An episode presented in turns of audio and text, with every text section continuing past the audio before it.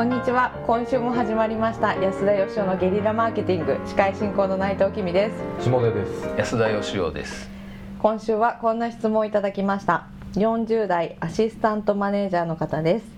事業部を立ち上げる際付加価値をどんなところに見出すのが良いでしょうか。詳しくは言えないのですが商材はすでに世の中に浸透しているサービスです。はい端端的なご質問でねいただいておりますけど、えーまあ、ちょっとあの情報量が少ないのでなかなか何とも言いにくいところであるんですけど、まあ、おそらくこれからあの新しく会社で、えー新事業をやろうとしてますと、ただそれって新しいサービスじゃなくてもうすでに世の中ね、うん。あるので、ん。どうやって差別化すればいいんですか？しかも皇族でと。うんうんいうお悩みなんだと思うんですよね。なるほど。はい、多分付加価値をどうつければいいかっていうのは、まあ、他の会社との違い他のね浸透してるサービスとはいえどう違いを見せていくかっていうようなお悩みなんじゃないかなと思うんですけど、まあ、安田さんでもあれですよね。あんまりなんか世の中にまだないサービスが好きじゃないですか、まあそうですね。ご自身でやるときは、うんそうですね。でもこういうシーンもあるんですか？やっぱりでもすでにあるサービスだけどやってみようみたいなこといやでも基本的には世の中に全くないもんを作るのって難しいんではいはいはい。あるものをちょっと変えるっていうか、見せ方変えるとか、というのが僕がやってることであって、うんうん別にあのどこでもドアを作ってるわけじゃないんで、はい。ええ。だからまあ同じだと思うんですけどねおっしゃってることは、ね、うんなるほどなるほど、うん。ということはなんかいいアドバイスができそうなしましょうか。なんと無料で、は いまああの事業部を立ち上げるってことは会社はあるわけじゃないですか。そうですね、でその会社がまあやってない新しい事業を始めるっていうんであればまあでもその会社で今までやってきた事業とかはあるわけで。うんうん。そこにはなんかその会社なりの強みとかですねみたいなものがあるわけですよね。でその強みを持った会社が新しいこのサービスを始めたらどうなるのかっていうことを考えないといけないですよね。うんなるほど。やっぱりそこにはあのつながりがあった方がいいよね。って話で本業と。そりゃそりゃそうですよね。うん。例えばあの全く同じ立地で全く同じあの値段で喫茶店をねうん。僕ら3人がやるとするじゃないですか。コーヒーは600円とかトーストは250円とかね、でそれだけ決めて僕ら3人でそれぞれがお店経営したらどうなるかっていうと多分全然違う店になりますよね。うん。うんうんうんだからその誰がやるかによって変わるんですよ。うんなるほどなるほだからつまりこうこの人、まあ、情報非常に少ないんですけどもどういう会社がやるのかもそうですし、その事業部にどんな人がいてどういう人たちがこの事業をやるのかっていう、どはそれをだから反映させていかないといけないですよね。うん。だから何をやるかっていうところが変わらないんであれば誰がやるかとどのようにやるかで、そこに価値をつける以外ないわけじゃないですか。うん。だから私たちだからこそこういうやり方してみませんかとか。いうん。それはあの私たちっていうのは企業であったりとかその事業部に参加する人たちだったりとかそこをだからもう一回ちゃんと考え直した方がいいと思うんですよね。なるほどなるほど。でそもそもやっぱりあの新規事業を立ち上げる時ってまあ既存のマーケットでですよ。はあのこの事業を僕らがやったらちょっと面白いんじゃないのっていうのがあるから多分やるんだと思うんですよ。いはいはいはいは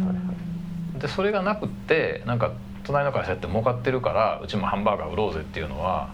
それはちょっと乱暴かなっていうまあ割と世の中見渡してるとそういう事例も多そうではありますけどね。でも大体うまくいってないじゃないですか、はい。そういう人って。だからやっぱりそのそもそもまず俺たちの会社の強みっていうのと、うんうん。俺たちの強みっていうのと、うんうんうんそれをまずもう一回皆さんでちゃんと話し合ってですね。なるほど。まあうちの会社がこの新事業をやる意味理由みたいなのをまず探してみようってことですね、はうんでもしそれが見出せないんだったらその俺たちの会社じゃなくて俺たちでもいいと思うんですよ。はあ、はあはあはあ、新事業を担当するメンバー一人一人と、はい。うん、なるほど。なんかせっかく自分たちがやるんだから自分たちらしいうん。他今までやってきた人たちではなんかできなかった何かをやってみようっていう、うんうん。それがまず初めかなと思うんですよね。なるほど。うん。ということは僕ね最初ちょっと解説質問文の解説する時に差別化っていうフレーズ使っちゃいましたけどはい、というよりはこういただいている付加価値っていうニュアンスの方がやっぱ近いですね。うん、差別化っていうよりはやっぱりなんでしょうね。他と比べてどうこうじゃなくて、うん。自分たちがもともと持ってる強みみたいなのをどう発揮していくかっていうことそうですね僕はあの差別化っていう言葉よりは特別化っていう言葉の方が好きなんですけど、はいよそと比べて何が違うかじゃなくてあの誰にとっての特別になるのかっていうことだと思うんですよね。だからまずやっぱりその同じ商品でも売る売ろうとしている相手によってやっぱ変わるじゃないですか。はいなんかその同じ喫茶店でもあのコーヒーの本当のコーヒーの味を楽しんでほしい楽しみたいっていう人なのか、うんうん。なんか自分の時間をゆったりと過ごしたい人なのか、うんうんコミュニケーションを求めてる人に寂しさを埋めるためなのかとか、まあ、それによってやっぱりねターゲットも変わるし提供する価値も変わるし、うんうんでそもそもそれはその提供する人の性格によるんですよね。そのコーヒーに全く関心ない人がコーヒーのこだわりとかを商品にはできないしそれを求める人を喜ばしたりもできないわけなんで、うんはいだからそもそも自分たちは何者なんだっていうのとでどういう人に対してこの俺たちだったら価値を提供できるんだろうかっていうことをまずしっかり考えるってことじゃないですかね。なるほどね、いや非常に素敵な考え方じゃないでしょうか。いい話です。いい話ですいい話ねこれこそが我々の そう。ですまああとあの僕らもそのマーケティングやってた時とかは、あの結構シンプルにその特徴付けみたいなのはどの方向だろうなって最初3つで考えててうん。安いか便利かオンリーワンかってこれ結構常にお客さんと話す時とかも見ててなだって購入する側の気持ちを考えたら、まあ、今度どれかなんですよね、うん。安いから買うなのか便利だから買うなのかここにしかないから買うなのかその方向性がまずあってじゃあうちは安いでいこう。いやうちは便利でいこう。うちはオンリーワンでいこうっていうのがまあ多分入り口であってその上でじゃあ便利でいこうって決めたんだったらどういう便利さを提供するのかっていうこうブレイクダウンしていくんだと思うんです。で今の時代なかなかね安さ便利さで大企業に中小企業ってあんま勝てないんで。まあでも中小企業とは限らないですけどあまあそうですね。うん。確かに確かに。ちょっと自分の普段のクライアントさんを思い浮かべてしまったんですけど、まあ、オンリーワンで行こうっていう結論になることがまあ多いんですけど、ってなると今度はじゃあどの領域どういう方向性のオンリーワンを目指すのかっていうことになってくるんだと思うんですけど、まあそういう意味では僕のアドバイスも中小企業によってますけどね、うん。大企業だったらやっぱあの量とねはい。質と価格で勝負せざるを得ないっていうね。そうですね。ねその1億2億の事業を作ってもしょうがないわけなんで、でももしそのあの小さい会社なんであれば逆にあの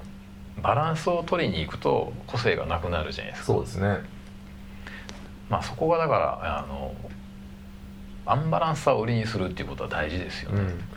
ら本当安いか便利かオンリーワンであって、ん。安くて便利でオンリーワンなんてことは多分ありえないので、そうですね、はい、それが多分バランスを取りに行っちゃダメっていう話と近いんだと思うんですけど、うん。まあ、どこに向かうのか。でその上でじゃあオンリーワンならオンリーワンで自分たちの強みを生かしたオンリーワンって何なんだろうってことになってくるんだと思うんですけど、まああのそうですよね。全部追求しない方がいいですよね、うん。だから例えばあのない方から考えるってのもありですよね。あうちの会社のサービスには通常あるけどこれはありませんとか、うんそれはなぜならばこっちにこれだけの力入れてるからなんですはいとか、はいはい。はいということが大事かもしれませんね。そうですね。あのあんまりこうどういう事業やったら儲かるとかですね、うんうん。どうやったら差別化できるかとか頭で考えるよりはなんかその自分が一顧客としてあるいは提供する側でもいいんですけどどういうことやりたいかとかですねいうなんかその好き嫌いみたいなところで決めた方がうん。案外僕はうまくいくと思うんですけどね。まあ誰がやっても儲かる事業なんてないですもんね。ないですからね。そこに思い入れ持って取り組めるのかどうかっていうのは結構大事ですよね。そうですね、だからまあ売れるかどうかっていうのはちょっと置いといてそもそも俺たちは何者なんだっていう、まあ、自分たちの強みっていうのとそれからあのどんなことができたら俺たちは楽しいんだろうかっていう、こんな売れ方したらとかこんな商品がもし仮にできたらすごいハッピーだよねっていう、うん。やっぱその強みとそれから目指す姿を明確にしたらそしたらそのために何やんないといけないのかっていうのは見えてくると思うんですよ。うんなるほど、はい。はい、えーということで今週いろいろとねお話しさせてもらいましたけども、まあ、一度自分たち自身を立ち返っていただくところからスタートされるのがいいんじゃないかというのが我々からのアドバイスということであのまとめさせていただければと思います、えー今週は以上です。皆さんありがとうございました。ありがとうございました。ありがとうございました。安田義雄への講演依頼とゲリラブランディングのご相談は安田義雄 .com のお問い合わせフォームよりご連絡ください。お待ちしております